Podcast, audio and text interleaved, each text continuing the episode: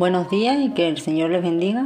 Me gustaría compartir con vosotros en esta mañana el Salmo 112, 1, que dice, Dichoso el hombre que honra al Señor y se deleita obedeciendo sus mandatos. Y un poco más adelante en el 7 dice que este hombre vivirá sin temor a malas noticias y su corazón estará firme y confiado en el Señor. Me gustaría hacer una pregunta.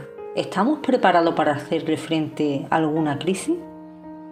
Y si no es así, no esperemos a que la crisis nos tome por sorpresa, sino que preparémonos desde ya. ¿Y acaso es posible prepararse para alguna prueba, para alguna crisis? Sí que lo es. Me gustaría compartir con vosotros el testimonio de una pareja de creyentes y ellos contaban que de un momento para otro tuvieron que enfrentar una situación que hubiera aterrorizado a cualquiera Tenían un niño de dos años y el niño había sufrido una caída en la cual se había fracturado el cráneo y se había lesionado seriamente el cuello. Como resultado, el niño no sentía ni los brazos ni las piernas y no podía moverse.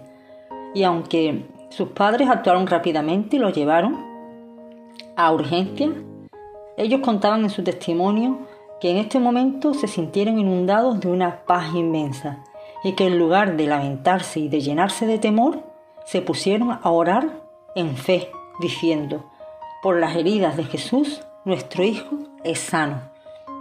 Y ellos contaban que en pocas horas el niño fue restaurado por completo y que las radiografías comprobaron que había ocurrido un milagro. Pero la siguiente pregunta sería, ¿en qué momento se obtuvo la victoria? ¿Se obtuvo en el momento en que desaparecieron las lesiones de este niño?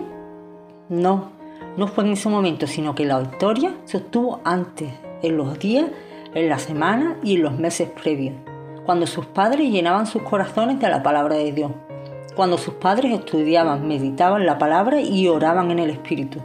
La victoria a esta crisis se obtuvo cuando ellos habían invertido tiempo para edificarse en la palabra y al llegar la crisis pudieron estar firmes.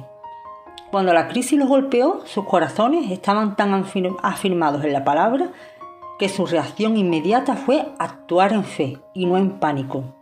Y al igual que tenemos que hacer algunas veces un frente a un gasto inesperado y echamos manos de lo que hemos podido ahorrar, así también la palabra de Dios en nuestros corazones se activa y echamos manos de aquello que antes ha sido depositado en nosotros.